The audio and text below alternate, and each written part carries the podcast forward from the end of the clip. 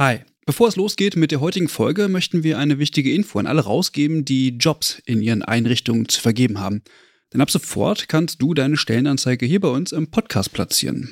Wir finden das besser als Werbung, weil unsere treuen Hörenden damit Hinweise auf tolle Jobangebote bekommen und Unternehmen diesen Podcast nutzen können, um genau die Zielgruppe zu erreichen. Und wir nerven nicht mit Inhalten, die niemand hören will. Also eigentlich eine Win-Win-Win-Situation. Wenn du also eine Stellenanzeige hast, am besten natürlich für akademisch Pflegende, dann schreib uns eine Mail an hallo@übergabe.de. Übergabe hier mit UE. Wir veröffentlichen dann die Anzeige hier mit den relevanten Infos. Wir freuen uns auf deine Mail und wünschen viel Spaß mit der heutigen Folge.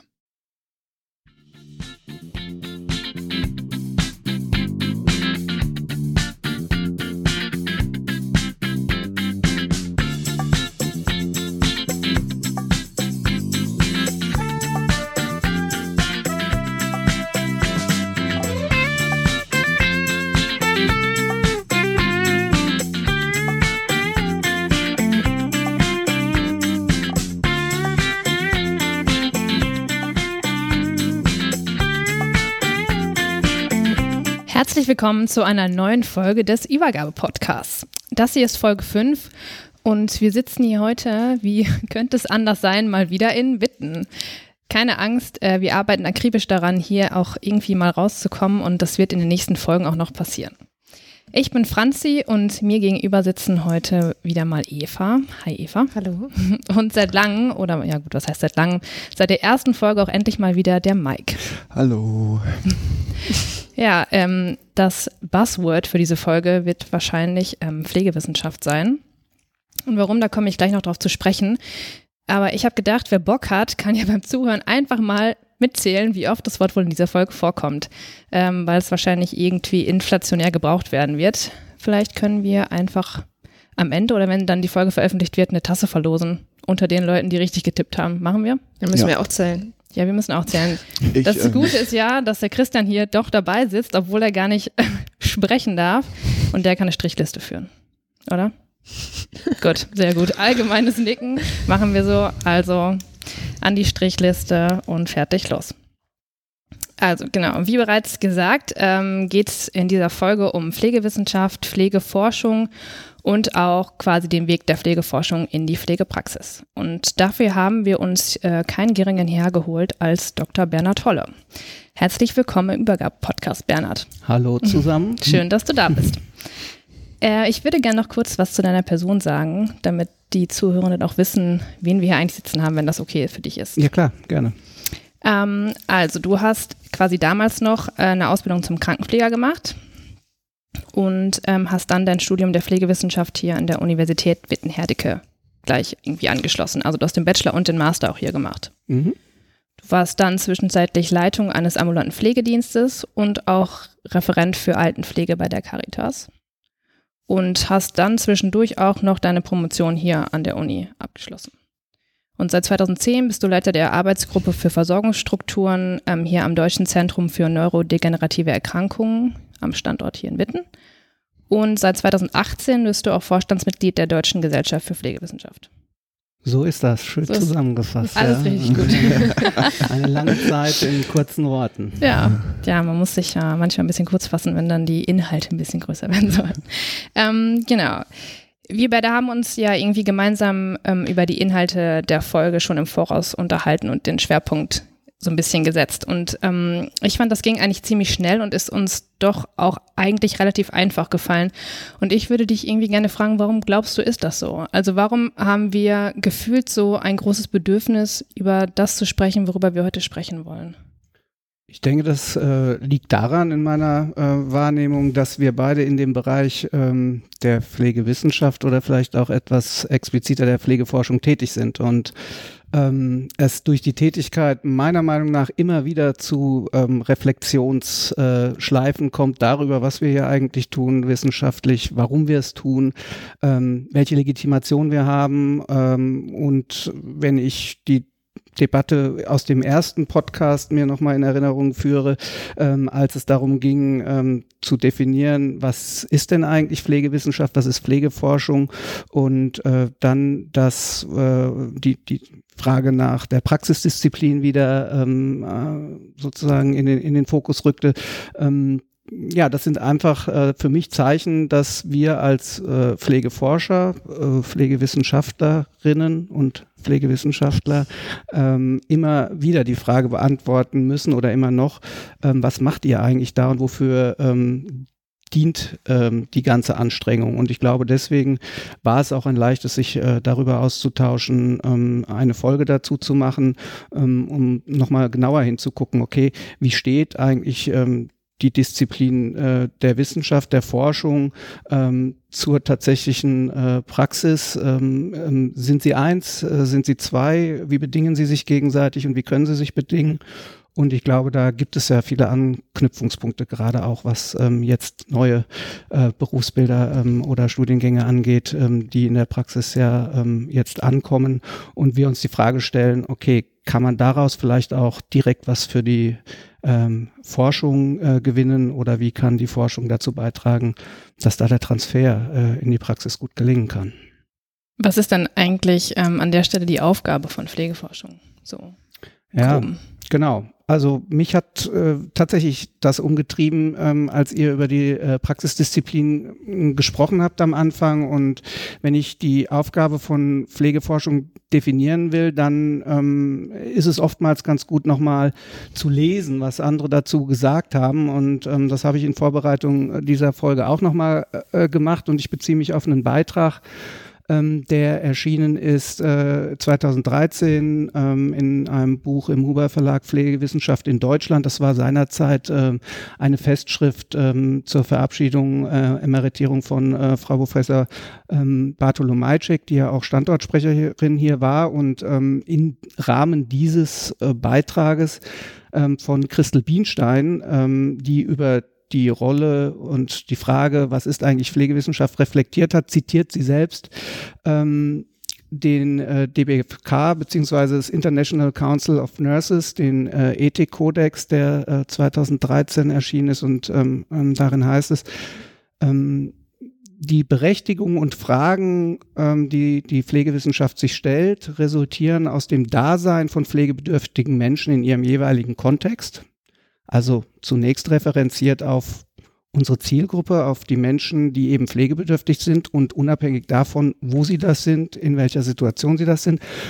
Und dann als zweites ähm, quasi unser Auftrag, damit muss sie bestrebt sein, also die Pflegewissenschaft, ihre Energien auf eine Verbesserung der qualitativ angemessenen Versorgung pflegebedürftiger Menschen und ihrer Angehöriger zu richten. Und ich denke, wenn man sich diese beiden Setzungen ansieht, dann wird eigentlich der ähm, Auftrag, den wir als Pflegeforscher Pflegerinnen und Pflegeforscher haben, ähm, deutlich. Und ähm, ich würde mich freuen, wenn wir jetzt in der nächsten Zeit, äh, die uns der Podcast hier ähm, übrig lässt, äh, darüber diskutieren oder sprechen könnten, naja, wie genau soll denn das, wie genau soll das funktionieren? Wie können wir das einlösen, äh, was wir da gemacht haben? In diesem Zusammenhang fällt ja auch oft immer das Wort einer Prax der Praxisdisziplin. Ja. Ne? Was, was würde man eigentlich darunter verstehen? Genau, ich, habe da auch drüber nachgedacht und ähm, wenn ich darüber nachdenke, dann komme ich schnell zu dem zu dem Punkt, ähm, wo kommen wir als Pflegewissenschaftlerinnen und Pflegewissenschaftler in Deutschland eigentlich her?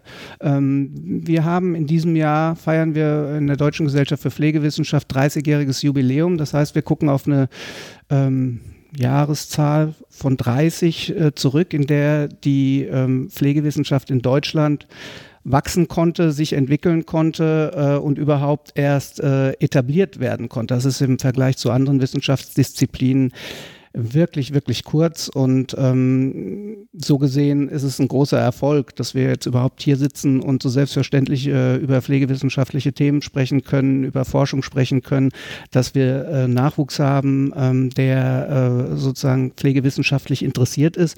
Ähm, denn äh, vor 30 Jahren waren das keine Pflegewissenschaftler, die angefangen haben, Pflegewissenschaft zu betreiben. Das waren meistens Pflegende, die aber ein anderes Studium absolviert haben. Soziologie, Pädagogik, Psychologie und die sozusagen aus den, was wir heute Bezugswissenschaften nennen, ähm, die Zurückbindung, die wissenschaftliche Zurückbindung ähm, in das Feld der Pflegewissenschaft überhaupt erst ermöglicht haben.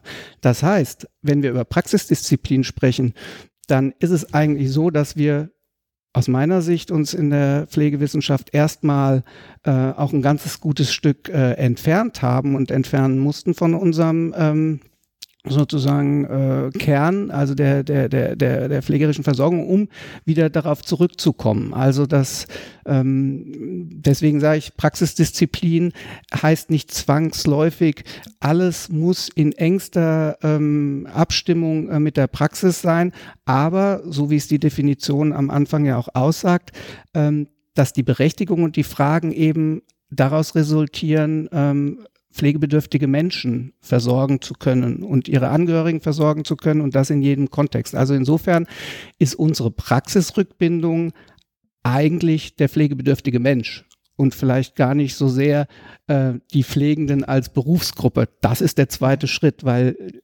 zusammen wollen wir die Versorgung gestalten, aber im Grundsatz die Ausrichtung ähm, pflegewissenschaftlicher Fragen ähm, ja, orientieren sich an pflegebedürftigen Menschen und äh, ihren Bedürfnissen ähm, und Fragestellungen, die mit ihrer Versorgung ähm, ja, zusammenhängen aus meiner Sicht.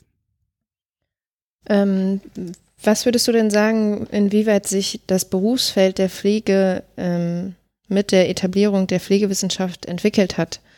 Ähm, oder was wäre, wenn, wenn es keine Pflegewissenschaft geben würde?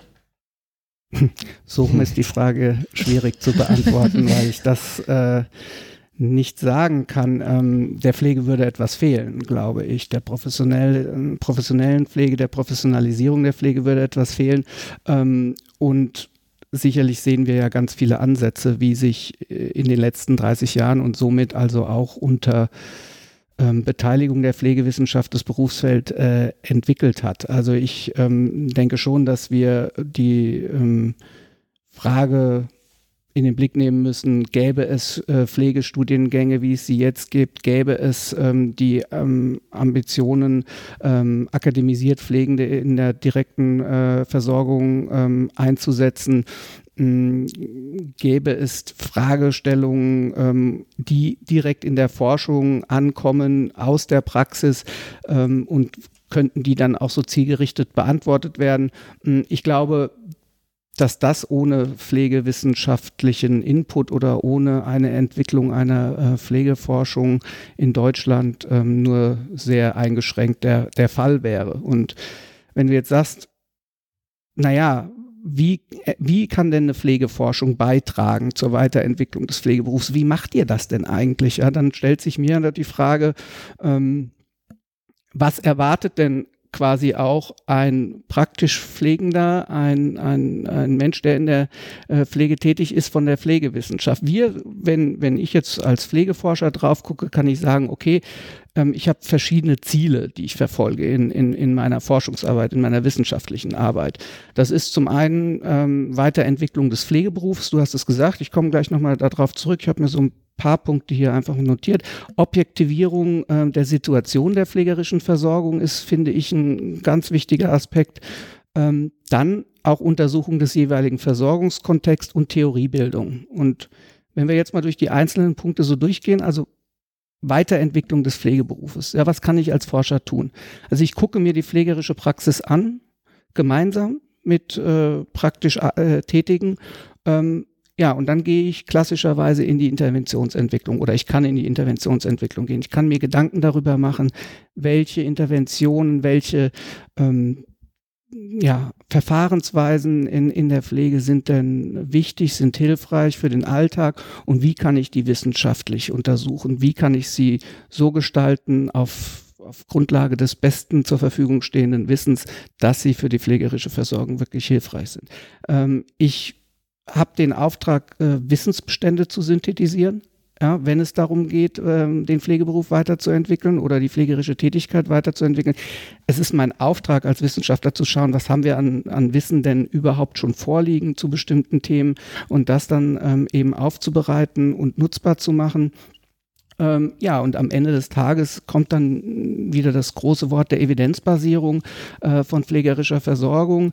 Das äh, ist natürlich der Hintergrund, dass wir schon versuchen wollen, ähm, dass äh, die, die Tätigkeiten, die Pflege ähm, eben auf Grundlage wissenschaftlicher Erkenntnisse auszugestalten. Ähm, wenn ich zum zweiten großen Teil, was könnte denn Pflegeforschung äh, noch der Auftrag von Pflegeforschung sein, also Objektivierung der Situation komme, dann ist es, äh, finde ich, aus meiner Sicht ein ganz, ganz klarer Auftrag äh, von Pflegeforschung, Datengrundlagen zu erarbeiten. Ähm, das heißt, wir müssen überhaupt mal die Situation pflegerischer Versorgung beschreiben, die Situation ähm, von Berufsbildern ähm, äh, beschreiben und diese Daten dann eben nutzbar machen für Entscheidungsträger.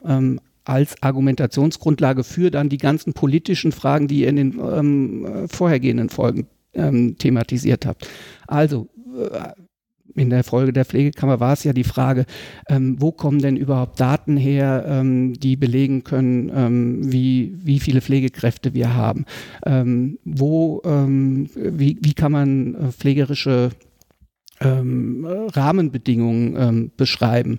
Und das muss ja auf der Basis einer wissenschaftlichen Fundierung erfolgen, auch wenn es eine Pflegekammer macht. Also sozusagen, da wird dann Pflegeforschung ähm, verbindet sich mit äh, anderen Strukturen ähm, und ähm, kann einen Beitrag dazu leisten.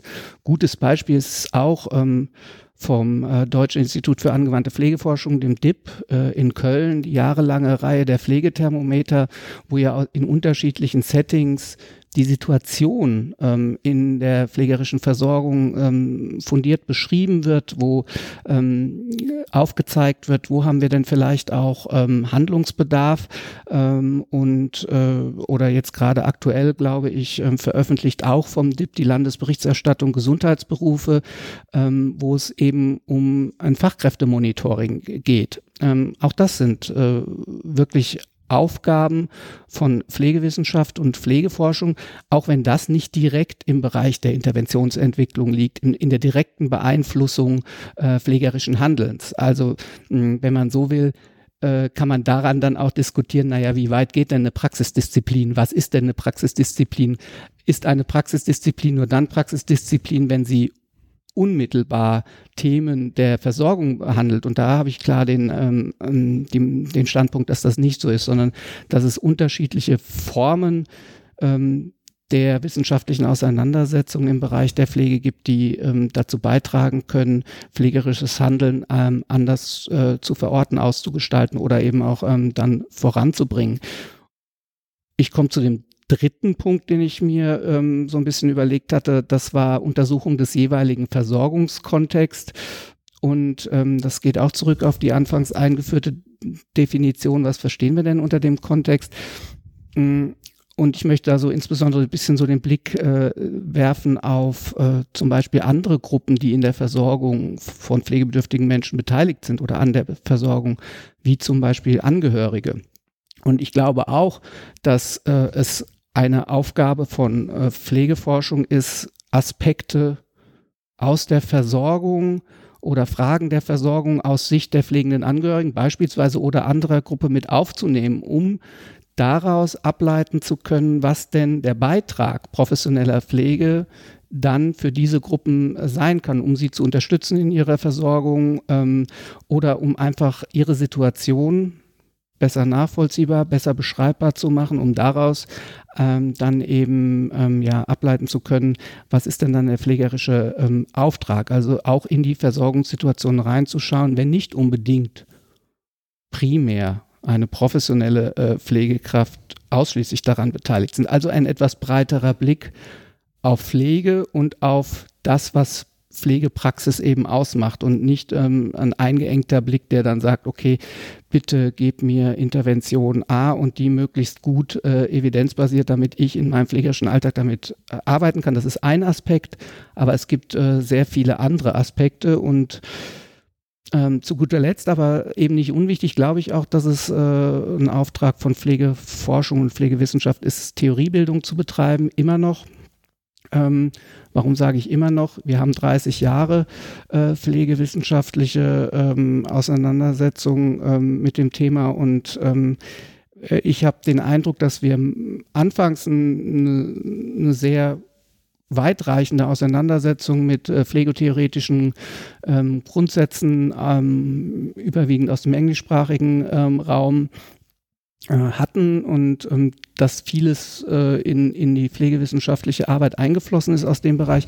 Ähm, aber ich glaube, es ist auch an der Zeit selbst, äh, sich zu vergegenwärtigen, ähm, vor welchem theoretischen Hintergrund, vor welchem Handlungshintergrund ähm, wir Wissenschaft betreiben und dann sozusagen auch auf die Praxisdisziplin einwirken können. Und das ist ähm, ja, einfach gesagt, die Frage, was tun wir, warum und vor welchem Hintergrund als Wissenschaftler, ähm, ist eine relevante. Und nur vor, wenn wir eine robuste oder eine gut verstandene theoretische Fundierung haben. Das muss auch gar nicht eine große Pflegetheorie für, für Deutschland, kann es gar nicht sein, für Deutschland oder für ähm, ein, ein Feld sein, aber für Studien brauchen wir theoretische Grundlagen, an denen wir uns orientieren, um Studien dann auch zielgerichtet aufzubauen und wirklich zu sagen, okay, von was gehen wir eigentlich aus? Ähm, und vor welchem Hintergrund verstehen wir pflegerische Tätigkeit? Was ähm, sind eigentlich die Grundprinzipien ähm, für uns in der jeweiligen Studie oder auch in dem jeweiligen Umfeld. Und das ist jetzt mal so ein recht breiter, ähm, ja, möchte ich sagen, Blick auf das, was ich denke, äh, was Pflegeforschung ähm, zu leisten imstande ist und was auch unser Auftrag sein sollte, sowohl von der Berufsgruppe als auch äh, von der Gesellschaft. Hm. Ich glaube, das, was du gerade gesagt hast mit der eigenen Berufsgruppe, ist ein wesentlicher Punkt. Deswegen würde ich gerne nochmal zum Anfang zurückkommen, ähm, als du so ein bisschen die Lage geschildert hast, wer eigentlich damals in die Pflegewissenschaft gegangen ist oder wer sozusagen die Pflegewissenschaft begründet hat. Mhm. Dass es halt Pfleger, äh, Pfleger oder Pflegerinnen waren, die ein Soziologiestudium absolviert haben und dann halt Pflegewissenschaft gemacht haben, beziehungsweise sich wissenschaftlich. Nicht ausschließlich Soziologen. Aber. Ja, aber sich wissenschaftlich mit den Themen auseinandergesetzt haben. Und ich glaube, das ist ein wesentlicher ähm, Punkt, dass es etwas auch mit Emanzipation zu tun hat, dass die eigene Berufsgruppe sich wissenschaftlich mit diesem Themenfeld auseinandersetzt und dieses Themenfeld halt nicht den Soziologen oder ähm, Gendern, Soziologen, Soziologinnen? Ja. Naja, ich weiß ja, nicht. Das ist Manchmal ist es einfacher als man Soziologinnen und Soziologen. Hatten wir schon über den Weltfrauentag ja, ja, nein. Ach nein. Wir lassen das lieber. ähm, naja, auf jeden Fall, ähm, oder Medizinerinnen und Medizinern das Feld zu überlassen. Ich glaube, das ist ein wesentlicher Punkt, ähm, der auch nochmal betont werden sollte. Mhm. Ja. Genau, und das daran anknüpfend ja, aber das braucht eben auch Zeit. Denn ähm, diese Reflexion erfordert ja auch eine gewisses, ein gewisses mhm. Selbstverständnis über das, was äh, Pflegewissenschaft ist und sein kann. Und natürlich auch einen Korpus an äh, Menschen, die ähm, dann auch bereit sind, darüber zu diskutieren, etwas zu entwickeln. Und ähm, am Anfang waren es wenige, ähm, die engagiert waren ähm, in, in, in dem ganzen ähm, Bereich, die gesagt haben, wir möchten das auf eine wissenschaftliche äh, Basis setzen, weil es eben gesellschaftliche und politische Entwicklungen äh, gibt, die es dringend erforderlich machen, ähm, Pflege wissenschaftlich zu betrachten und Forschung dazu zu betreiben. Ähm, und wenn es diese äh, meistens Damen, äh, überwiegend Damen nicht gegeben hätte, dann würden wir hier heute nicht sitzen und dann könnten, würden wir auch nicht darüber nachdenken können, ähm, wohin wir uns vielleicht in Zukunft äh, ent entwickeln ähm, werden. Und auch das theoretisch. Also ähm, all das, was wir auf, in unseren Studiengängen mitbekommen haben, auch also ich habe 1997 angefangen zu studieren, ähm, war hier inmitten der dritte Jahrgang, ähm, der hier angefangen hat, das war natürlich auch auf einem anderen äh, Niveau, als jetzt Studiengänge angeboten werden, weil natürlich die Qualifikationen der Lehrenden auch immer weitergeht. Ähm, Anfangs war eben viel mehr aus Bezugswissenschaften vielleicht auch ähm, Bestandteil der Studiengänge und heute entwickelt es sich aus eigenen Themenfeldern, Studien, die wir heranziehen, um Lehre zu machen, um zu verdeutlichen, was kann denn pflegewissenschaftlich sein, sind jetzt durch Pflegewissenschaftler durchgeführt.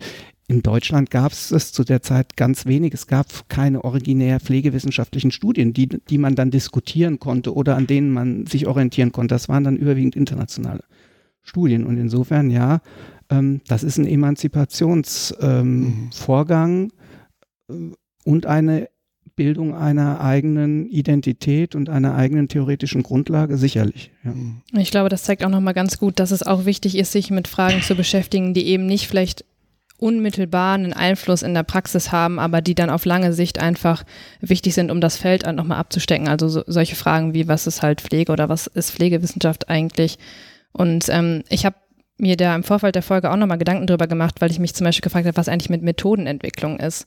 Ähm, Methodenentwicklung ist auch was, was relativ spät wahrscheinlich ähm, irgendwie einen Einfluss auf die Praxis hat, aber ich glaube zum Beispiel mit einer eigenen Methodenentwicklung haben wir die Möglichkeit, vielleicht so was wie Versorgungssituationen besser abbilden zu können ähm, und Versorgungsarrangements oder familiäre Situationen zum Beispiel. Und ähm, ich habe dann auch nochmal nachgelesen und zum Beispiel Brandenburg sagt auch, dass ähm, ja diese Anwendungsrelevanz von Wissenschaft ist ist vielleicht ein Gütekriterium, darf aber nicht für absolut fair, ich kann das wohl nicht aussprechen, verabsolutiert werden.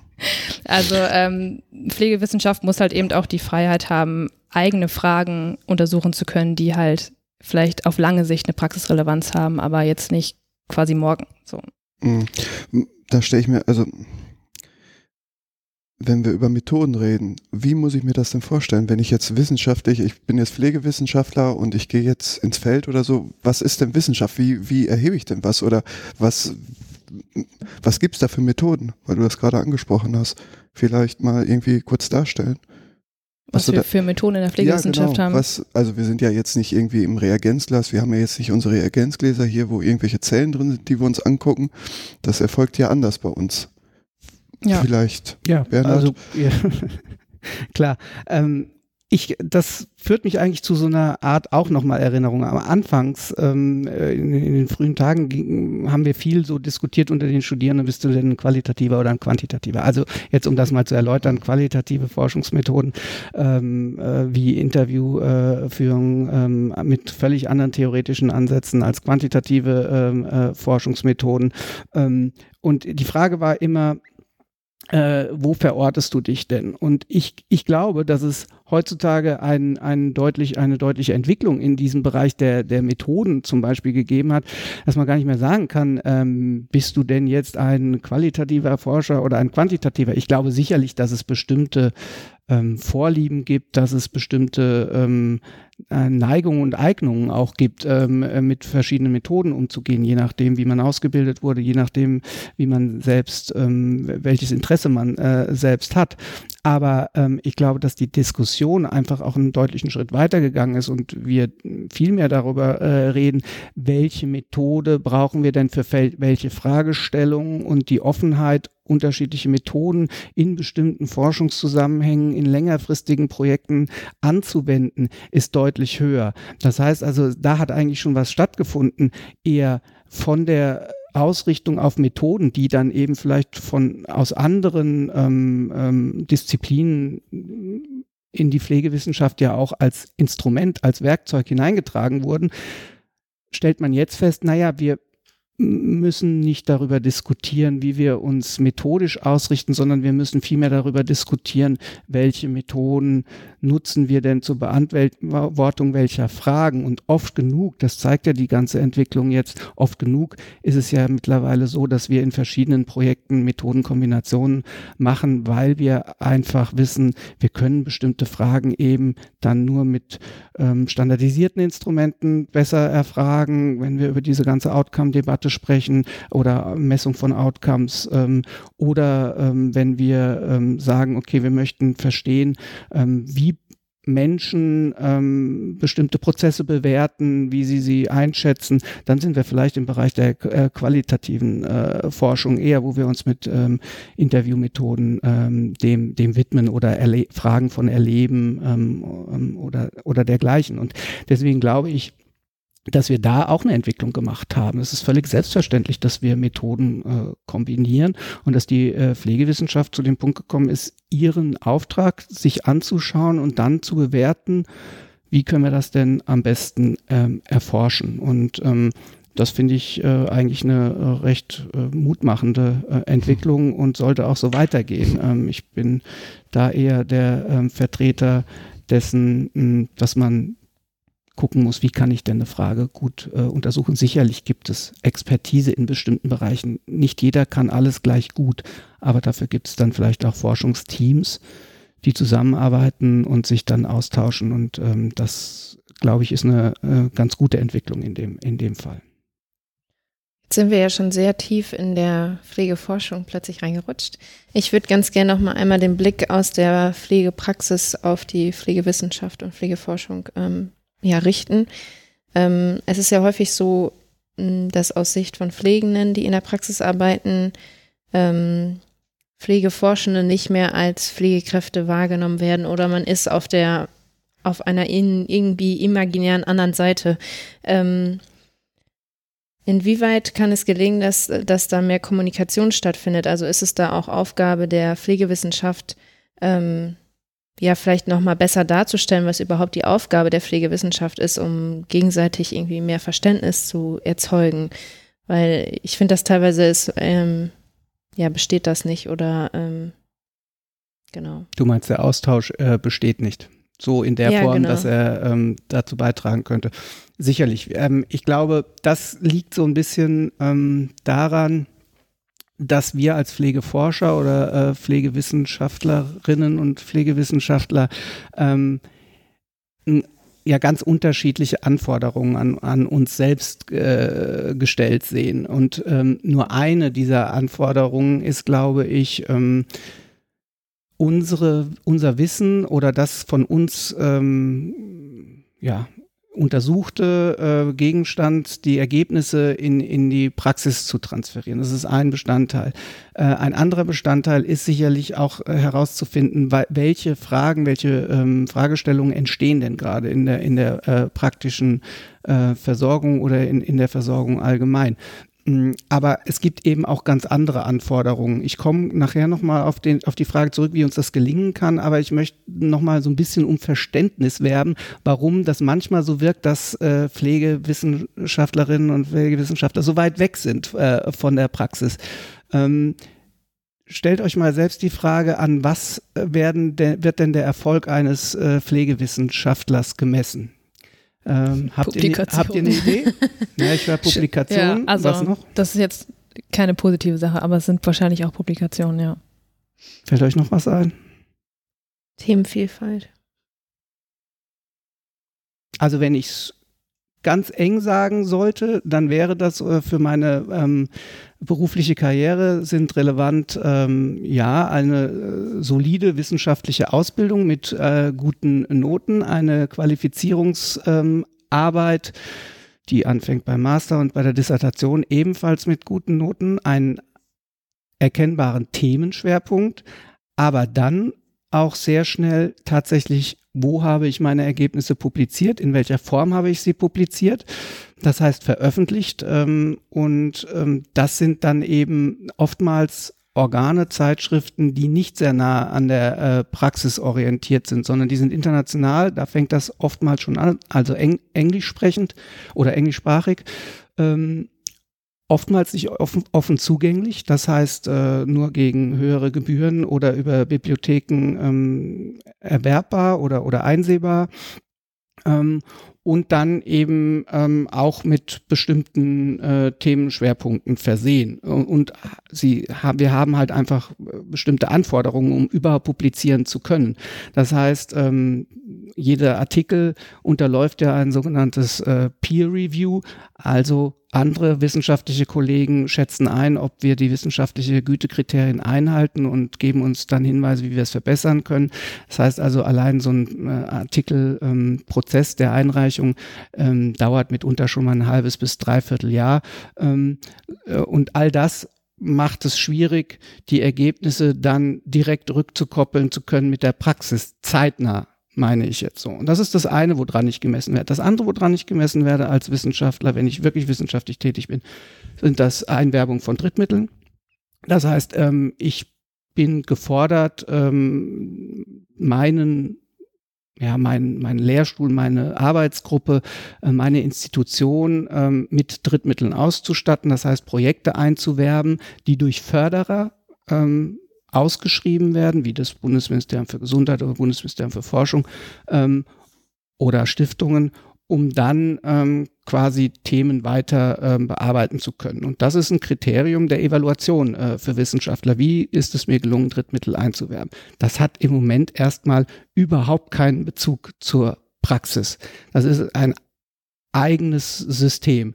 Und erst dann ist es für viele Wissenschaftler ähm, ja, wird es relevant zu sagen, wie kann ich denn ähm, meine Ergebnisse überführen oder nutzbar machen für die Praxis.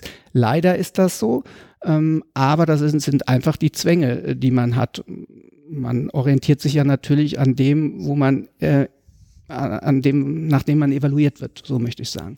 Und ähm, da kommt dann oftmals der, der Kontakt in die Praxis zu kurz und ich glaube, das ist ein Auftrag für jede äh, Wissenschaftlerin und jeden Wissenschaftler zu sagen, wie kann ich denn für meinen Bereich Foren herstellen, äh, Möglichkeiten herstellen, um äh, Wissen zu transportieren oder auch Fragen zu generieren, Fragen zu bekommen ähm, aus der äh, pflegerischen Versorgung, aus der Praxis, mit offenen Augen ähm, ähm, durch die Welt zu gehen und zu sagen, okay, ich finde heraus, wo ähm, müssen wir denn vielleicht äh, uns hinentwickeln in, in, in der, in, auch in der Forschung, um die Praxis dann eben ähm, ja, einen Beitrag dazu zu leisten, dass die das, ähm, dass die Praxis besser ähm, ihre Auftrag, nämlich die Versorgung von pflegebedürftigen Menschen, ähm, erfüllen kann oder sich da weiterentwickeln kann. Vielleicht gar nicht immer besser, aber eine Weiterentwicklung äh, anzustoßen in, in, Bericht, in bestimmte Richtungen. Und ähm, das glaube ich, also wenn ich jetzt ein Beispiel nennen kann, wie das ganz gut gelingt ähm, äh, oder wo das ganz gut gelingt. Ich habe äh, im Rahmen Letz äh, eines letztjährigen Kongresses einen Beitrag gehört äh, von den Kollegen der Universität Maastricht, ähm, äh, äh, dem Herrn Professor Hamers die haben äh, von der Universität Maastricht ein sogenanntes äh, Living Lab in Aging and Long-Term Care ähm, entwickelt. Und ähm, das könnte eine Möglichkeit sein, wie tatsächlich das Zusammenwachsen von äh, Wissenschaftlern, äh, Wissenschaftlerinnen und äh, den Vertreterinnen und Vertretern der Praxis oder Pflegenden eben ähm, gut gelingen kann. Das ist ein Netzwerk, welches sich bildet aus den äh, Vertretern der Uni Maastricht ähm, und sieben stationären Altenhilfeeinrichtungen. Also die haben sieben stationäre Altenhilfeeinrichtungen als Partner.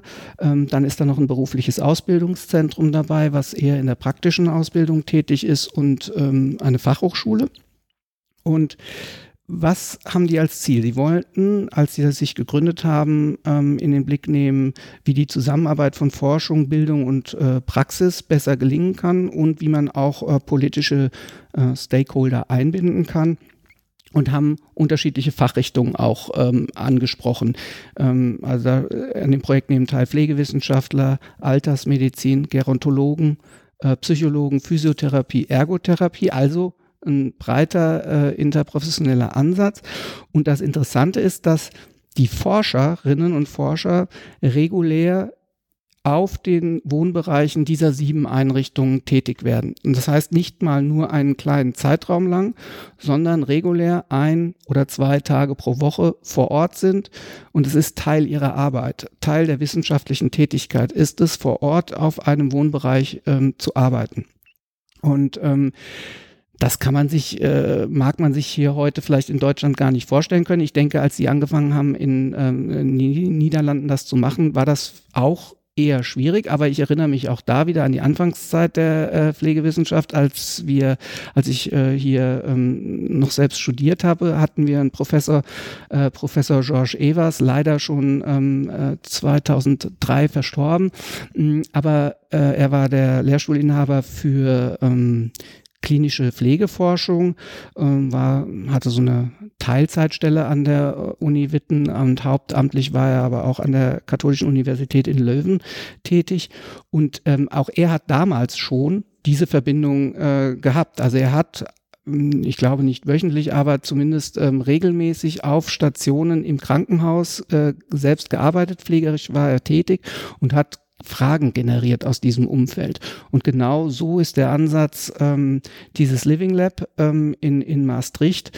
Ähm, also zu schauen, wie kann man durch einen direkten Austausch, durch den direkten Kontakt eben diese Brücke, die du vorhin gefragt hast oder dargestellt hast, schließen. Und das ist dann immer ein gegenseitiges, ähm, es bedingt sich gegenseitig. Also der, die Forscherin, der Forscher hat die Möglichkeit, an der Praxis äh, Themen zu entwickeln, Fragen zu entwickeln und äh, die Pflegenden ähm, haben die Möglichkeit, auch ähm, Themen zu adressieren oder, oder anzufragen und ähm, sich damit in den Austausch äh, zu begeben. Und sie dienen als Experten vor Ort, um äh, das dann machen zu können. Ähm, für die Pflegenden, die dann in diesem Fall, in diesem Fall dieses ähm, ähm, Modellprojekt oder dieses Projektes ähm, halt auch akademisch qualifiziert sind, gibt es dann halt auch Möglichkeiten, schneller in die ähm, oder, oder auf kürzerem Weg in Weiterqualifizierungsprogramme ähm, der Universität zu kommen, sprich ähm, PhD, also Doktor, ähm, ähm, eine, eine Anfertigung einer Doktorarbeit oder eines ähm, Teilnahme an einem PhD, also Doktorandenprogrammes. Äh, so und so ist es eine gegenseitige ja, Öffnung der Türen, der Tore und eine vielleicht ganz gute Möglichkeit, um Verständnis da, dafür zu entwickeln. Ich glaube oder ich denke, dass in Deutschland erste Ideen in solche Richtungen auch äh, entstehen, weil man realisiert hat, dass es eine sinnvolle ähm, Geschichte ist, ähm, Wissenschaft zurückzubinden in, in Praxis und auch andersrum. Ähm, aber das erfordert einfach Ideen und auch den Mut, ähm, sowas zu tun und auch die Bereitschaft, sowas zu tun. Denn ich habe ja über die Anforderungen an Wissenschaftler eben gesprochen. Ähm, das muss man dann alles unter einen Hut bringen, auch als Wissenschaftler.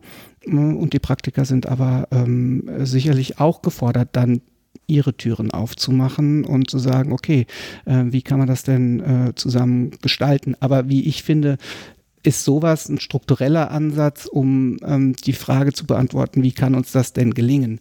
Natürlich kann man auch erstmal klein anfangen und ähm, Ergebnisse eben auch äh, publizieren ähm, in leicht zugänglichen ähm, äh, ähm, Zeitungen, Zeitschriften, Journalen ähm, oder auf Vorträgen in Workshops, die eben auch zugänglich sind und eben nicht nur wissenschaftliche Kongresse äh, sind, die dann oftmals sehr teuer sind oder wo die Zugänge auch sehr schwierig sind. Und ich glaube, dass das ein Weg ist, auf den man sich begeben muss.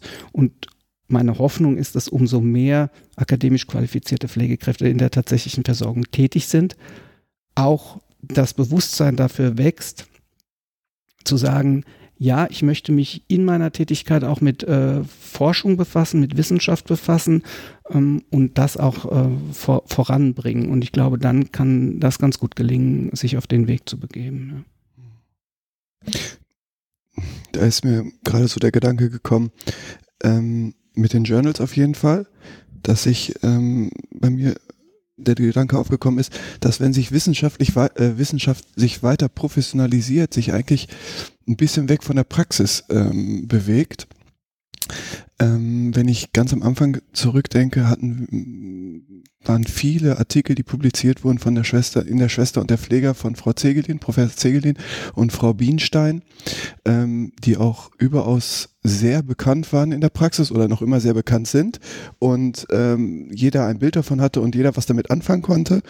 Und umso älter die Pflegewissenschaft geworden ist in Deutschland, umso diffuser sind auch sozusagen die Menschen, die dahinter stecken, geworden. Also man, man hat nicht mehr diese ich nenne sie jetzt mal Leuchttürme, die man immer identifizieren kann, wo man weiß, wer sowas macht. Das ist so ein bisschen weg. Was natürlich auch nachvollziehbar ist. Man kann, muss halt auch mal, man arbeitet nur acht Stunden am Tag, man äh, muss seinen eigenen Job irgendwie gerecht werden, halt in den wissenschaftlichen Journals publizieren oder auf Kongressen fahren. Das äh, bleibt natürlich nicht aus, ist halt mit viel Arbeit verbunden. Auf der anderen Seite mit den Research, oder nicht mit den Research Labs, mit den Living Labs, die du genannt hast, braucht man natürlich auch erstmal Geld. Und dann muss man natürlich auch jemanden erstmal finden, der das finanziert, der einen da irgendwie unterstützt, supportet. Ähm, allerdings halte ich das natürlich für eine super Idee, wenn sich sowas durchsetzen würde, was natürlich dann auch eine Möglichkeit wäre mit dem direkten Austausch dann mit den Pflegenden vor Ort. Mhm. Ja. ja. also ich gebe dir recht, ähm, erstmal zu der Frage der Finanzierung ähm, solcher Vorhaben oder solcher Modelle, das ist ja immer eine Frage. Mhm. Also ähm, woher kann man Mittel generieren, um, um so etwas äh, zu ermöglichen? Und ich glaube, vielleicht ist da dann auch die Aufgabe ähm, der Wissenschaftlerinnen und Wissenschaftler, zu verdeutlichen, warum wir das brauchen, auch gegenüber ähm, eventuellen Geldgebern wie Stiftungen oder wie ähm, Ministerien zu sagen, ja, wenn wir den Schritt jetzt gehen wollen mit der Akademisierung ähm, der pflegerischen Berufe und der, der pflegerischen Versorgung, dann bedeutet das auch, dass wir ähm, eben diese Verbindung herstellen müssen. Dann müssen wir das ernst nehmen und dann brauchen wir vielleicht Modelle und Projekte, die das ermöglichen. Dann kann es gelingen. Also insofern gebe ich dir da unbedingt recht, äh, dass wir natürlich auch immer in Abhängigkeit stehen von ähm, Fördermöglichkeiten. Aber es kommt auch auf den Impuls drauf an, der aus uns selbst herauskommen sollte, um das ähm, zu befeuern, nenne ich das jetzt mal. Mhm. Also man muss eine gute Idee dann halt eben auch verkaufen. Und wenn wir davon überzeugt sind, dann ähm, muss man sich auf den Weg gehen äh, und das begeben und das dann eben vorantreiben. Mhm. Ja. Und ähm, zu deinem ersten Aspekt, die Leuchttürme, die sogenannten Leuchttürme, die ähm, mit Themen identifiziert wurden oder werden auch immer noch und, und mit einer bestimmten Haltung. Ja, das sind halt die könnte man so sagen, Gründerinnen der Pflegewissenschaft äh, in Deutschland mit einigen anderen noch auch. Das sind jetzt halt die, die vielleicht hier in Witten sehr prominent sind, aber es gibt äh, auch noch andere und ähm, ja, die konnte man leicht mit Themen identifizieren und sie kamen aus meiner Wahrnehmung, ich möchte jetzt weniger über andere reden, aber aus meiner Wahrnehmung natürlich mit einer geballten äh, Praxiserfahrung, mit der Erfahrung aus hm, pflegerischer Tätigkeit aus Fort- und Weiterbildung, ähm, waren ja auch tätig in der Ausbildung äh, von, von Pflegenden und konnten somit eben genau das liefern, was vorhin angesprochen wurde, diese direkte Idee davon, was braucht denn pflegerische Praxis. Wenn ich mich selbst jetzt betrachte mit, mit meinem äh, Lebenslauf, um das mal daneben zu stellen, ähm, ich habe meine Ausbildung von 1994 bis 97 gemacht, war im ähm, April habe ich mein, ähm, mein, meine Ausbildung abgeschlossen und habe im Oktober angefangen zu studieren ähm, im Bachelorprogramm hier ich habe die ganze Zeit, mein ganzes Studium parallel natürlich pflegerisch gearbeitet. Äh, war ich pflegerisch tätig im ambulanten, ähm, in ambulanten Diensten, ambulanten Pflegediensten. Aber es ist natürlich etwas anderes, ob du mit einer schon breiten ähm, beruflichen Sozialisation ähm, in die Wissenschaft kommst und sehr genau reflektiert hast, wohin geht das, welche Themen sind jetzt hier äh, relevant oder ob du diese erst in deinem ähm, Berufsleben entwickelst. Und ich würde mich dann nämlich im Umkehrschluss eher als wissenschaftlich sozialisiert ähm, sehen, weil ich natürlich gleich von Anfang an anders auf bestimmte Sachen äh, geschaut habe, weil mir dieser ganze Korpus der Erfahrung der äh, pflegerischen Erfahrung fehlt. Und ähm, das ist einfach eine Sache, die in der, in der Entwicklung selbst begründet liegt. Ja? Und das kennt ihr sicherlich auch. Also wann ähm, habt ihr angefangen, eure ähm, Ausbildung zu machen oder dann danach ähm, angefangen zu studieren? Wie viel Zeit gab es denn dann da überhaupt, ähm, pflegerische Praxiserfahrung aufzubauen? Und das ist ja auch das, was oftmals an jüngere äh, Pflegewissenschaftlerinnen und Pflegewissenschaftler herangetragen wird. Ähm, naja, wie könnt ihr denn eigentlich einschätzen, was in der Praxis relevant ist? Da sage ich dazu, naja, natürlich nicht vor dem breiten Hintergrund einer langen Berufssozialisierung. Das ist, wird sicherlich nicht gelingen, weil die habt ihr halt nicht oder ähm, ich in meinem Fall auch nicht. Ähm, ich habe halt eine andere Berufssozialisierung, ja, die, die sieht anders aus, die hat andere Schwerpunkte. Also das heißt, das wird euch nicht gelingen, äh, glaube ich, aber das ist auch ähm, gar nicht aus erster, äh, in erster Linie finde ich der Auftrag, ähm, der dann da besteht, sondern vielleicht ist der Auftrag von wirklich wissenschaftlich tätigen ähm, äh, Pflegenden zu sagen, ja, ich brauche eben die Praxis, um gemeinsam etwas entwickeln zu können. Nichtsdestotrotz gucke ich mit einem anderen Blick drauf, der auch hilfreich sein kann, die pflegerische Praxis weiterzuentwickeln, äh, so wie ich das eben ja geschildert hatte. Und ähm, dass wir nicht mehr die Leuchttürme haben, ist einfach begründet darin, dass wir mittlerweile auch einfach eine ganze andere Anzahl an Menschen haben, die in diesem Bereich äh, tätig sind und die völlig unterschiedliche Lebensläufe haben und mit unterschiedlichem Blick drauf gucken. Also für mich ist zum Beispiel sind so strukturelle Rahmenbedingungen und Fragen der strukturellen Ausgestaltung von pflegerischer Tätigkeit ähm, sehr relevant. Das ist mein Themenfeld, mein Praxisfeld, weil wenn ich als Pflegedienstleitung in einem ambulanten Dienst mir die Frage stelle, was machen eigentlich diese Leistungskomplexe in der ambulanten Versorgung mit pflegerischer Tätigkeit? Ja, dann ist das eine Fragestellung, die mir ganz nah ist. Also wir haben ein total fragmentiertes System in der, in der Häuslichkeit, äh, was eigentlich jeder Idee von pflegerischer Tätigkeit ähm, widerspricht in der Systematik. Das ist durch ähm, sozialrechtliche äh, Fragen ähm, so entstanden, aber zuvorderst eigentlich durch die Vereinbarung von Leistungserbringern mit Kostenträgern. Also wir haben eigentlich ein ähm, ja, ein System, was sich nicht an der Tätigkeit, an, an pflegerischen Tätigkeiten orientiert, sondern an der Frage, wie kann ich die am besten abrechnen und wie kann ich sie am besten ähm, ähm, nachvollziehbar äh, machen. So, dann ist das eine Frage, die mich interessiert von meiner beruflichen Vita. Ich habe da Erfahrungen gemacht. Ich, das ist relevant für mich und das versuche ich in Studien, in Forschung mit zu reflektieren. Und deswegen entstehen Forschungsthemen oftmals vor der Erfahrung, der Vita derer, die sie machen der Professoren oder der Mitarbeiter oder sonst was. Deswegen ist dieser Praxiskontakt, den ich vorhin äh, skizziert habe, vielleicht auch so wertvoll, weil man dann etwas erfährt, um daraus ableiten zu können, wohin will ich meine Forschung äh, denn entwickeln. Und das kann sehr direkte pflegerische Tätigkeit sein oder sowas eher systembezogenes, wie ich es jetzt angerissen habe, äh, am, am, im Bereich der ambulanten Versorgung. Total relevant, mhm. finde ich. Ich wollte nochmal die Frage von Eva aufgreifen. Eva hatte ja gesagt ähm, oder gefragt, ähm, war das nochmal, dass, ähm, dass die Pflegewissenschaftler ja die da so außen vor sind, die da oben sind oder mhm. so. Genau. Ähm, was mich da noch interessieren würde, wie du das siehst, ähm, pflegewissenschaftliche Studien werden durchgeführt oder es wird ein Expertenstandard erarbeitet mit der Praxis zusammen und daraus äh, formulieren Kostenträger oder Prüforgane dann Anforderungen für die Praxis. Ähm, diese werden dann durch das Management an die Praxis herangetragen, die dann dementsprechend natürlich auch nicht darauf sehr begeistert reagiert. Sozusagen wird die Pflegewissenschaft als Prüfkatalog umformuliert, die Ergebnisse daraus, was natürlich dann auch zu Ärger und Verdruss führen kann, weil die wieder, weil die Praktiker oder die Menschen äh, in der Praxis denken, hey, es kommt hier wieder so eine Studie und wir müssen wieder etwas erfüllen, wir müssen wieder mehr leisten. Wir sind, schaffen das sowieso schon nicht unter den strukturellen Rahmenbedingungen, schaffen wir hier sowieso gerade mal Satzsauberpflege, wenn überhaupt. Und jetzt sollen wir hier noch äh, Beziehungsgestaltung von Demenz ermöglichen. Ähm, ist das ähm, vielleicht auch ein Problem von Pflege? Pflegewissenschaft, dass sie da so ein bisschen auch gerne vereinnahmt wird? Das ist ein Dilemma. Ja. Ja, das ist ein Dilemma deswegen, weil ich glaube, dass es äh, natürlich zum einen ja auch gewünscht ist, das ist auch Auftrag der Pflegewissenschaft und der Pflegeforschung, Beiträge dazu zu leisten, wie Qualität äh, in der Versorgung ähm, verbessert werden kann, wie wir über neue Modelle äh, der Versorgung nachdenken ähm, können.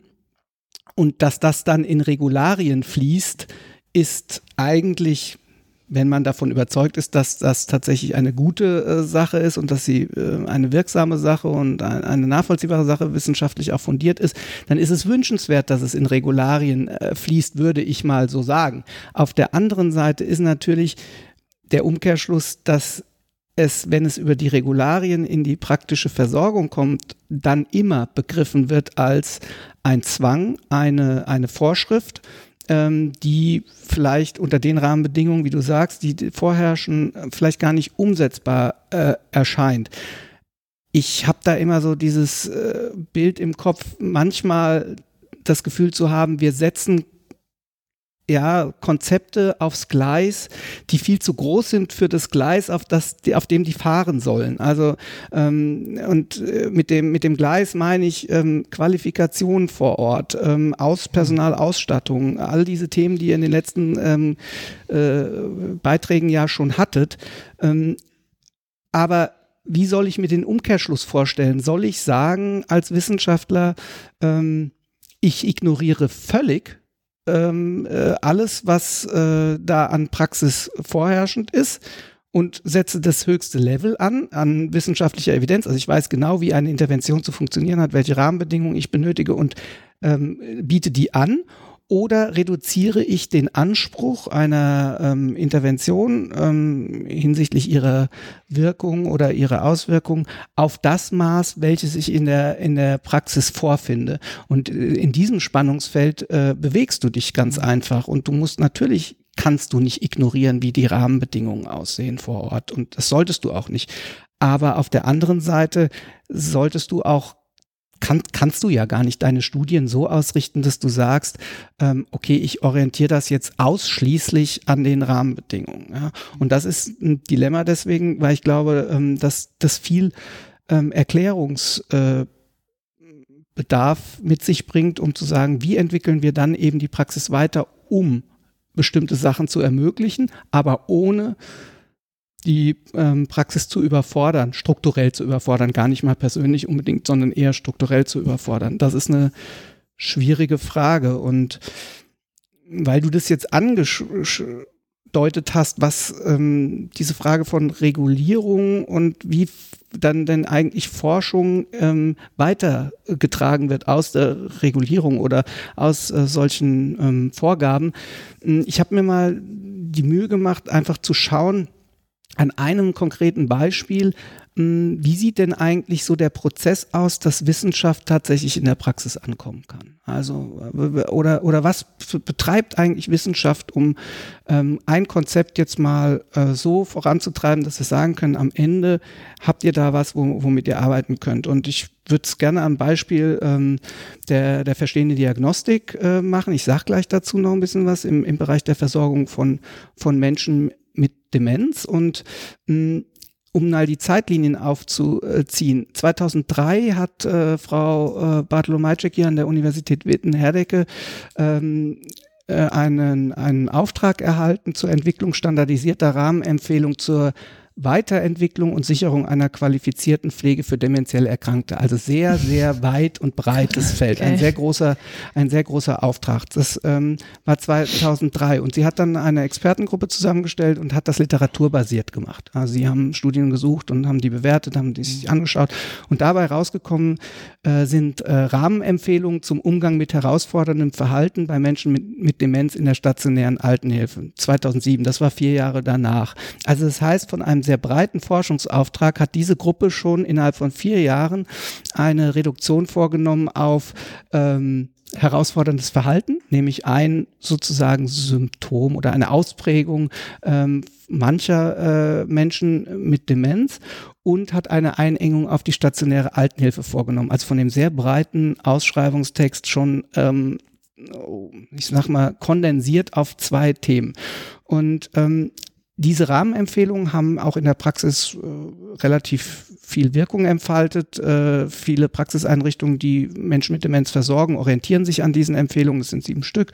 Ähm, und dann war die Frage, wie können wir das denn jetzt mal operationalisieren, sodass wir eine Intervention haben, die in der Versorgung wirklich angewandt werden kann, die in stationärer Altenhilfe angewendet werden kann. Das Argument kennen wir ja auch oftmals von den Expertenstandards, dass dieses äh, Level sehr hoch, also abstrakt ist und ähm, man gar nicht genau weiß, wie kann ich das denn jetzt in Interventionen umsetzen, wie kriege ich das in meine Einrichtung implementiert. Und dann haben, hat die Forschergruppe ähm, hier entschieden zu sagen, okay, wir machen das mit den sogenannten Fallbesprechungen und haben äh, ein Projekt eingeworben äh, des damaligen Ministeriums für Gesundheit, Bundesministeriums für Gesundheit, ähm, äh, in dem es darum ging, Fallbesprechungen zu erproben, ein Konzept zu entwickeln und zu erproben ich fasse das kurz, die haben das gemacht, hatten eine quasi experimentelle Studie, also kein kontrolliertes Design ähm, und haben das erstmals umgesetzt und hatten tolle Erfolge.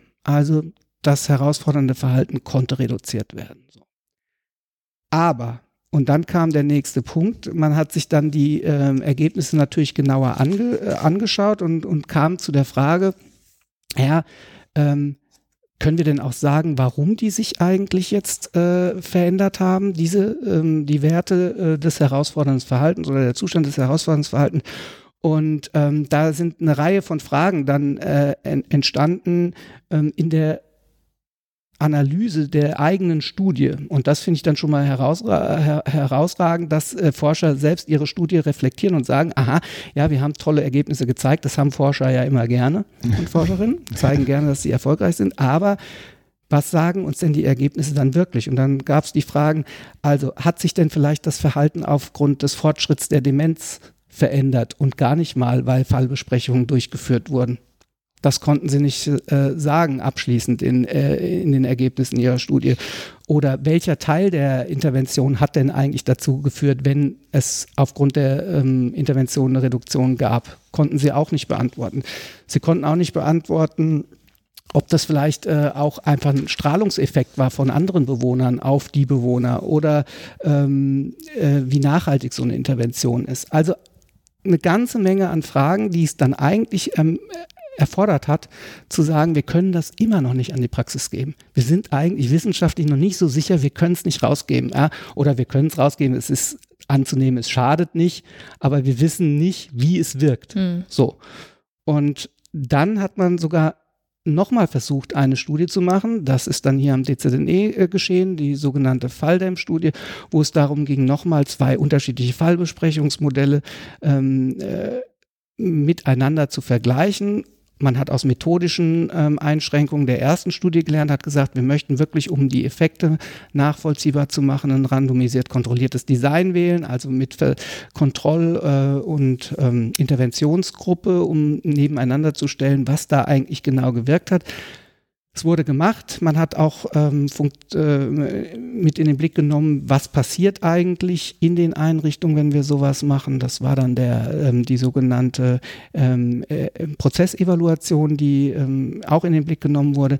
Ja, und Nichtsdestotrotz, die Ergebnisse zeigen das, ähm, es gibt leichte Effekte, aber auch in diesem kontrollierten Design ist es nicht vollumfänglich gelungen zu sagen, was war da eigentlich wie äh, wirksam und wie nicht. Und wir sind immer noch der in der Aufarbeitung der Prozessevaluationsdaten, Daten, die sagen, ja, was ist in der Einrichtung passiert, wie haben Mitarbeiter das eigentlich bewertet. Und das sind ganz wichtige Bausteine, um Interventionen zu zeigen. So, und wir haben jetzt 2019 das Projekt wurde beendet 2017, das heißt 14 Jahre haben wir von einer ersten Idee bis zu einem Stand der Interventionsentwicklung benötigt. Und das äh, will ich einfach nur mal nutzen, um zu verdeutlichen, welche Läufe, welche Zusammenhänge es gibt, bis etwas so weit ähm, getrieben wird, dass man es dann in der Praxis auch verorten kann. Und ähm, da muss man miteinander ins Gespräch kommen, zu sagen, wie kann man, äh, kann die Praxis die Wissenschaftlerinnen und Wissenschaftler auch begleiten, sodass man sich nicht gegenseitig aus dem Blick verliert.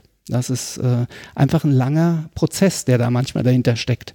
Die äh, schnelle Lösung ist vermutlich äh, in der Form nicht zu erwarten für, für viele Fragen, die da so auftauchen. Das war jetzt schon ein Beitrag, um die Vielfältigkeit der Pflegewissenschaft nochmal aufzugreifen. Das äh, fand ich sehr spannend.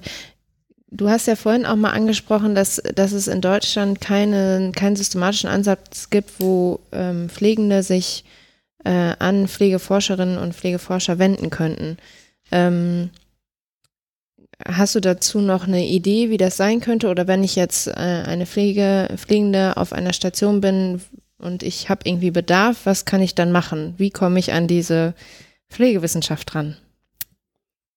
Der beste Weg wäre tatsächlich ein natürlicher, so möchte ich das mal beschreiben. Also, dass wir dahin kommen, dass äh, Wissenschaftlerinnen und Wissenschaftler oder akademisch ausgebildete Pflegekräfte direkt miteinander arbeiten, so wie ich es vorhin beschrieben habe. Wir haben auch in Deutschland äh, meistens in dem Bereich der Akutpflege äh, ähm, erste Konzepte, wo es natürlich äh, äh ANP-Modelle ähm, gibt, äh, wo akademisch ausgebildete Pflege in der Versorgung tätig sind. Ähm, Uni Freiburg, äh, Uniklinikum Freiburg ist da äh, sehr ähm, ausgewiesen und ähm, äh, bildet da oder zeigt, wie, wie das gehen kann. Die haben wirklich ein, ein, ein Modell, in dem ähm, auch äh, promovierte Pflegewissenschaftler tatsächlich in Stabsstellen, nicht nur auf Stabsstellen, auch in der Versorgung direkt äh, tätig sind, soweit ich das verstanden habe. Und ähm, das ist der natürliche Weg. Den wünsche ich mir, dass das viel mehr der Fall wird, dass wir ähm, in den Praxiseinrichtungen, auch in der Langzeitpflege, auch in ambulanten Diensten ähm, den direkten ähm, Kontakt herstellen können. Der ähm, nicht unnatürlich ist er nicht, aber der, glaube ich, im Moment eher praktizierbare Weg ist sicherlich, dass man sagen kann, ähm, ansprechen. Leute identifizieren, die an den Themen arbeiten und äh, Menschen ansprechen. Nicht immer werden die reagieren, die werden auch nicht auf jede Anfrage reagieren, weil das ist, glaube ich, dann auch ähm, ein wenig zu ähm, äh, viel verlangt, glaube ich. Aber ähm, trotzdem den Mut haben, ähm, in den Austausch zu äh, kommen und Leute identifizieren, die vielleicht an Themen arbeiten, die für einen selbst äh, relevant und interessant sind. Und ähm, Kontakt suchen. Ich glaube, das ähm, Sprechen, der Austausch ist in dem Fall ähm, das Wichtigste. Und man liest Artikel ähm, in Zeitschriften, auch in deutschen Zeitschriften, man kann Autoren kontaktieren, man kann äh, mit Autoren in Kontakt treten. Das ist ja meistens bei den Artikeln der Fall, dass äh, Kontaktdaten auch drunter stehen. Und ähm, das äh, würde ich nutzen. Ein Forum, in der täglichen Arbeit äh, kann ich leider noch nicht äh, regelhaft erkennen. Aber ähm, vielleicht ist das ja der gemeinsame Auftrag von uns allen, ähm, da Ideen zu entwickeln und äh, dran zu arbeiten. Also ich würde erstmal dafür werben, mh, hm, die Scheu zu verlieren, einfach hm, sich auszutauschen. Ich glaube, das ist der beste Weg. Ähm, also wie gesagt, ein strukturiertes Verfahren äh, dazu ähm, habe ich jetzt auch nicht in meinem Kopf. Ja, ja also. Also ja. ich hätte noch was. Naja, wenn ihr nichts habt, eins hätte ich, noch. Eins habe ich noch. Okay. Ich bin ja ein absoluter Fan von der stationären Langzeitversorgung. Äh, und ähm, ich habe jetzt gesehen, dass du auch an der Studie, ich weiß, oder an dem Projekt VIFA mitgearbeitet hast. Und da ich das für überaus innovativ für die äh, Versorgungspraxis halte, ähm, wollte ich mal fragen, ob du mir das vielleicht einmal kurz oder unseren Hörern vielleicht einmal kurz vorstellen könntest. Ich glaube, aus meiner beruflichen Laufbahn heraus habe ich oftmals das Bedürfnis gehabt, dass sowas mal umgesetzt wird oder ähm, selber den Bedarf gesehen, aber bis dato nie wirklich ähm, ja eine Umsetzung mhm. davon. Und jetzt kommt die Erklärung dazu. Genau, und das, äh, und das ist auch ein gutes Beispiel, wie das nämlich gelingen kann, ähm, dass man als äh, Pflegeforscherin, Pflegeforscher, Pflegewissenschaftlerin, Pflegewissenschaftler, um das jetzt, wer hat eigentlich mitgezählt? Also, ich meine, keine Ahnung. Christian hat die ähm, Strichliste mal angefangen und dann ist er irgendwie genau. dann eingeschlafen. War das, Buch, war das Buch voll, dann hat er zugemacht. Egal, also wie die Themen eigentlich äh, in den Austausch kommen. Denn die Geschichte zu dem Projekt Projekt äh, FIFA, also Vielfalt aus einer Hand ähm, nennt sich das, ist die, dass ein Träger einer Altenhilfeeinrichtung ähm, in Krefeld?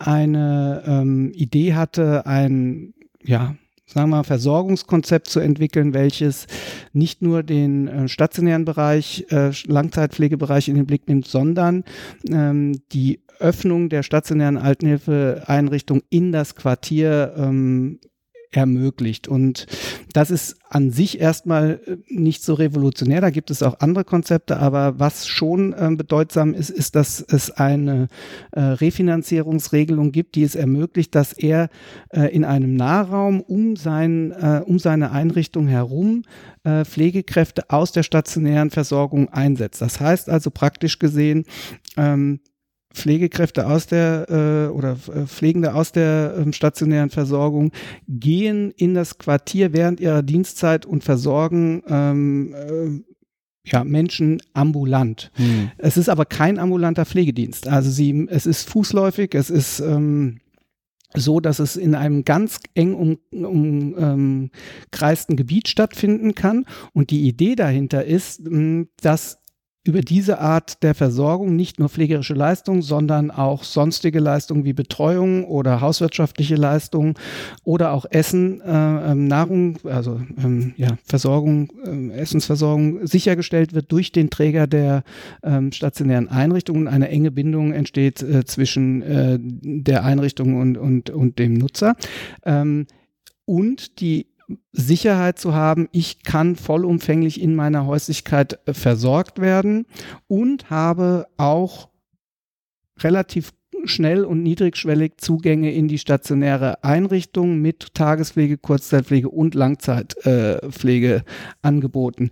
Ähm, auch Modelle wie Einzug in die Einrichtung, temporärer Einzug und Wiederauszug sind mhm. ein Thema in dem Konzept. Also man kann äh, sagen, ähm, dass Menschen, dass die Idee ist, dass Menschen aus dem Quartier auch nur für eine mittelfristige Zeit mal in eine stationäre Einrichtung einziehen können und wieder ausziehen können. Also es ist sozusagen die Idee dahinter, sehr flexibel ähm, aus dem ja, Kernpunkt der stationären Altenhilfeeinrichtung heraus Versorgung im Quartier zu organisieren und dies eben nicht wie sonst häufig üblich als äh, kleiner ambulanter Pflegedienst, sondern wirklich äh, integriert ähm, von einem Team, was stationär ähm, basiert arbeitet, dann aber auch in die, in die ähm, ambulante Versorgung geht.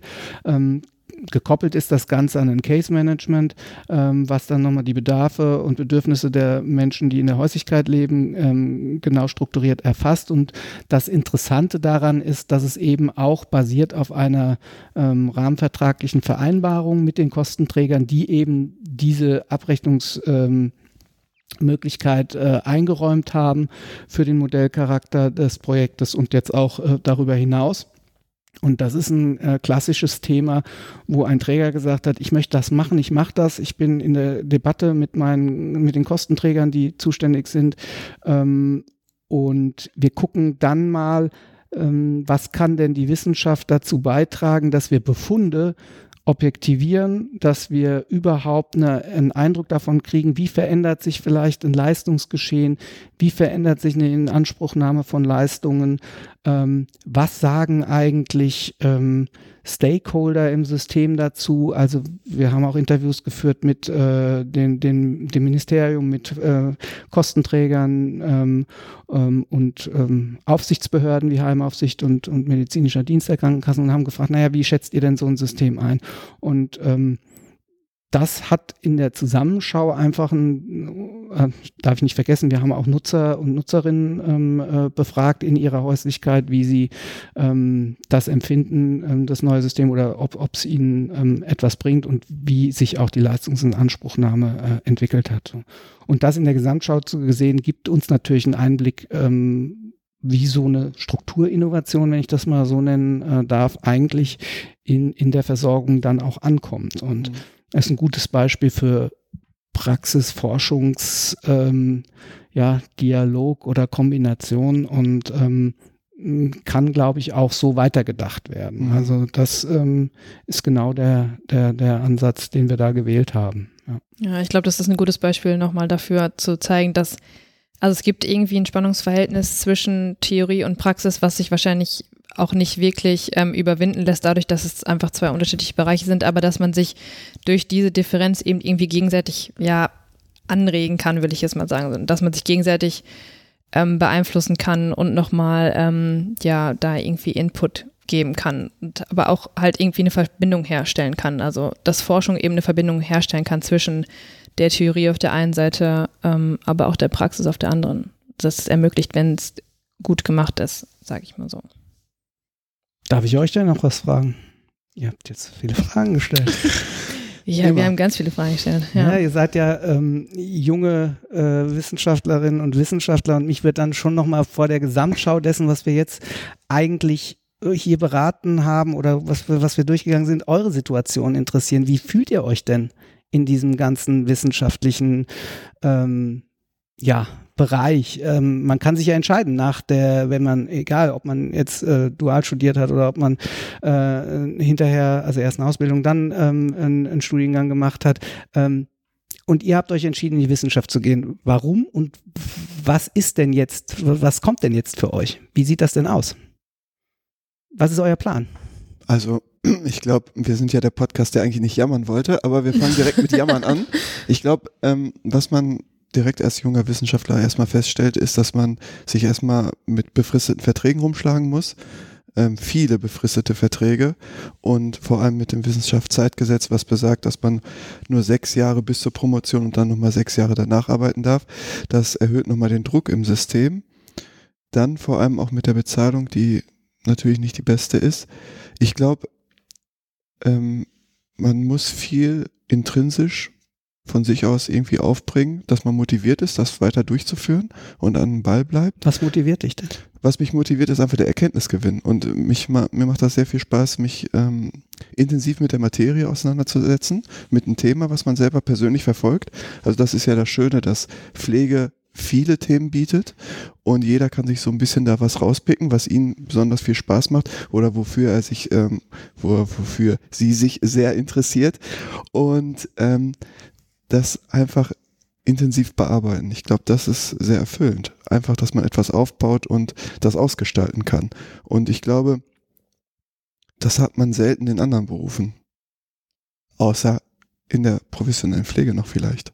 Äh, ich finde es total interessant, weil das, was du gesagt hast, ist auch das, was mir zuerst in den Kopf gekommen ist. Also ähm, wir haben vorhin schon drüber gesprochen, irgendwie das Einzige, was oder nicht das Einzige, aber das Einzige, was von außen gefühlt mich als Wissenschaftlerin auszeichnen kann, sind Publikationen und die Erfahrungen, die ich mitbringe. Also mein Lebenslauf, der immer weiter irgendwie wächst. Und ähm, also dieser Mindset quasi, ich muss, also je mehr Erfahrung ich mitbringe, desto größer sind irgendwie meine Kompetenzen, der da immer so mitschwingt. Ähm, das finde ich halt total schwierig, weil er mir an anderer Stelle halt total viele Steine in den Weg legt, wie du halt gesagt hast. Also ich muss jedes Mal überlegen, kann ich den Vertrag jetzt irgendwie noch weitermachen oder habe ich dann hinterher Probleme mit der Promotion?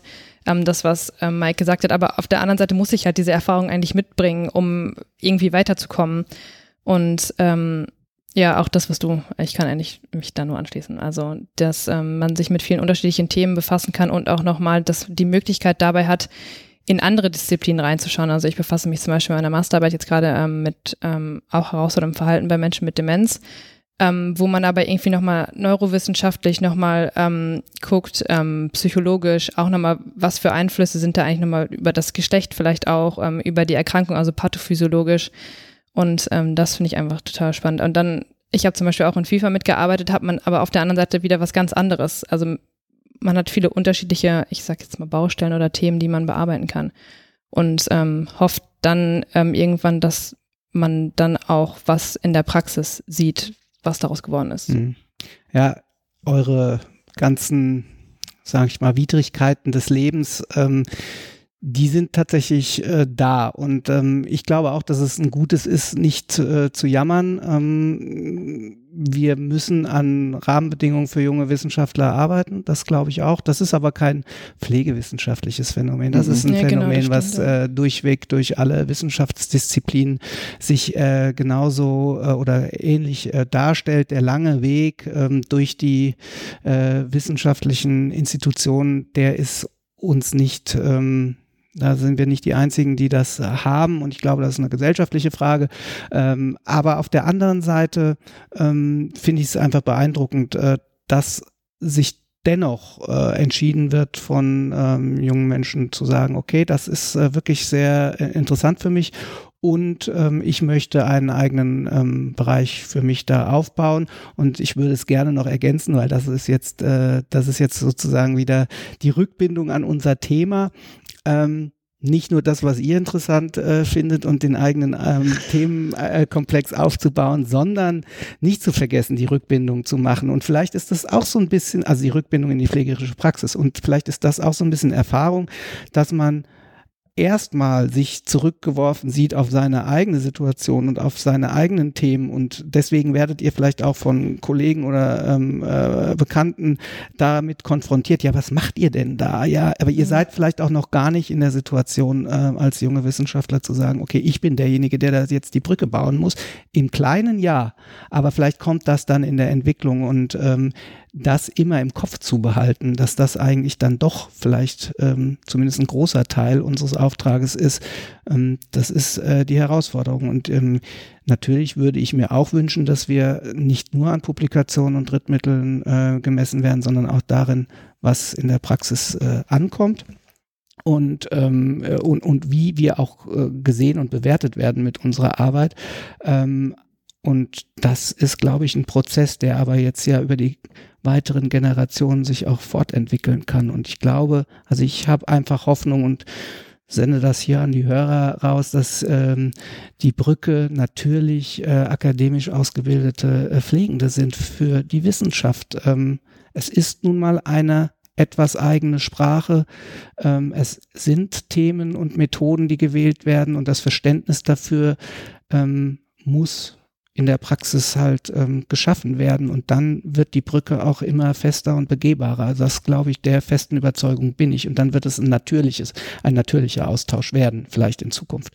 Und da brauchen wir beide Seiten, also sowohl ähm, junge Wissenschaftler, die sagen, ich gehe hier durch diese schwierigen Zeiten mit den befristeten ähm, Verträgen, ähm, äh, so und auch die, die in der Praxis ankommen möchten, in der praktischen Versorgung und noch gar nicht wissen, wo es Jobs gibt. Das ist ja, oder wo es Aufgabenfelder gibt. Das ist ja genau die gleiche mhm. äh, Frage. Also wir sind alle irgendwie noch sehr in der Entwicklung und ähm, das vereint uns ja auch und vielleicht ist das so das, wo wir sagen können, naja, nicht nur ähm, Praktiker wissen nicht, wo sie arbeiten sollen oder noch nicht, das entsteht erst noch und auf der anderen Seite zu sagen, naja, Wissenschaftler haben Widrigkeiten und lasst uns mal zusammenkommen und das diskutieren. Ja, ich glaube, das ist auch das, was es irgendwie auch gerade derzeit so spannend macht, einfach, dass man noch so viele, trotzdem noch so viele Gestaltungsmöglichkeiten hat. Äh, Christian hat schon die Musik angeschmissen. Wir haben eigentlich noch ganz viel, äh, noch ganz viel auf der Agenda, die, was wir jetzt nicht mehr besprechen konnten. Ähm, das machen wir vielleicht an anderer Stelle nochmal. Und ähm, ja, ich glaube, Fragen gibt es erstmal nicht mehr. Wir bedanken uns ganz herzlich bei dir für die, ähm, ja, für die super Ausführungen, für die komplexen Inhalte. Und ja, was gibt es noch zu sagen zum Schluss? Ähm, ich muss noch einen kurzen Hinweis zu der Tutor-Weiterbildung äh, hier äh, dalassen, die wir in Folge 2 mal angesprochen haben. Die findet hier an der Universität Witten-Herdecke statt und ja, bildet Tutorinnen und Tutoren aus, die dann wiederum Studierende der Pflege oder der Pflegewissenschaft in der Praxis unterstützen können. Ja, sei es eben durch wissenschaftliche Reflexion von Fragestellungen oder auch Begleitung von Projekten. Und dazu ist der Anmeldeschluss der 20. März und ich glaube, den Link packen wir mit in die Show Notes einfach, ne? Ja. Und dann muss ich auch noch äh, ein und dann und dann geht noch ein großer Shoutout an dieser Stelle an die Jungs vom äh, GMP Podcast, also des äh, Gesundheitsmacht Politik Podcast raus und auch an die Jungs vom Zweikörperproblem Podcast, denn beide haben uns äh, erwähnt und äh, empfohlen und äh, wir wollen hier dann uns auch nochmal für den ganzen Support aus der Podcast Community bedanken. Ähm, wir können halt auch beide Podcasts nur wärmstens empfehlen, also hört schnell mal rein. Es ist äh, wirklich schön zu merken eigentlich, dass ähm, wie schnell man doch in so einer Community aufgenommen wird. Und wir hoffen, dass sich äh, in Zukunft noch weitere Synergien da ähm, ergeben. Und wir haben ja auch noch ein bisschen was in Planung und mehr verraten wir erstmal nicht. Genau. Dann. Danke. Ich danke, danke. euch. Viel ich, Erfolg für ja. euer Projekt. Ich freue mich auf Teil 2. Und wach bleiben. Ja. Wach bleiben in der Pflege. Wir lassen jetzt mal die ganzen Social Media Plattformen und äh, E-Mails halt einfach raus. So. Das kann man nochmal wann anders hören. Aber nicht vergessen, na, unter den, unter den, unter den Facebook-Posts noch die Anzahl äh, des Wortes Pflegewissenschaft zu schreiben, ja? Genau. Wir haben heute mal ein lustiges Ende. Ne? Dafür, Sehr Dann sagen wir Tschüss und bis zum nächsten Mal. Adieu. Ciao, Tschüss. danke. Tschüss.